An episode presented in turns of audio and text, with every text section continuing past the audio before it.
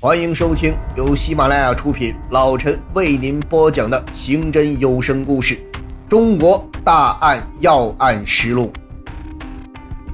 随着查赌命令的落实，一张无形的大网很快结成。下午三点多钟，沙河口区公安分局巡警在大连搪瓷厂附近的路面上发现了这辆桑塔纳轿车，并果断地将其截获。但车里拉的已经不是那两个杀人凶手。而是搭车的乘客，刑警支队干警火速前往，把司机带回审查。司机不承认拉过两个持枪歹徒，但此车的车号、车型、颜色、司机特征都与凶手所乘车完全符合，不应该有错。那么，究竟是司机与杀人凶手有关系不肯承认，还是害怕承担责任不敢承认？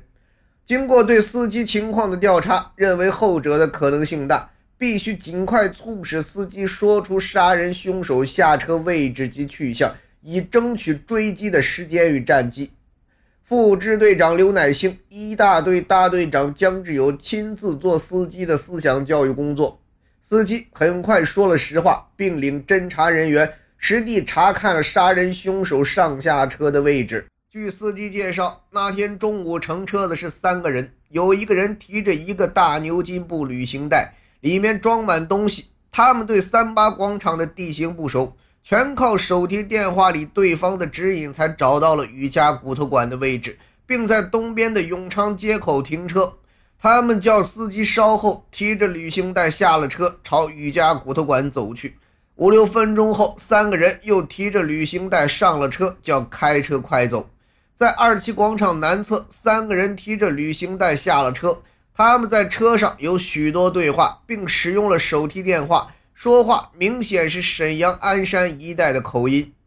杀人凶手与死者素不相识，他们对大连地形不熟，又是明显的鞍山辽宁一带的口音。这些情况表明，此案是一起雇佣外地杀手作案的特大持枪杀人案。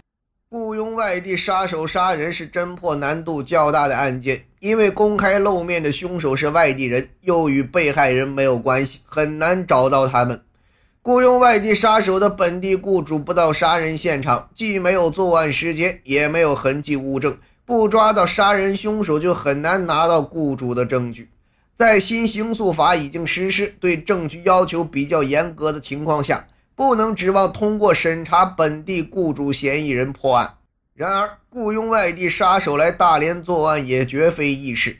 雇主需要给杀手安排食宿、交通工具、向导、枪支、凶器，需要摸清被害人的活动规律或指定时间的准确位置，还得设法让杀手认准目标，以免打错了人等等。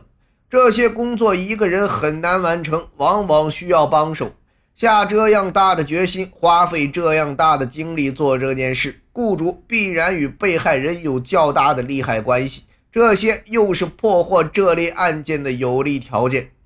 中山区公安分局副局长金超、刑警大队长刘树春带领干警与刑警支队侦查员一起连夜开展工作，他们围绕被害人的情况与被害人有利害关系的人广泛深入地进行调查。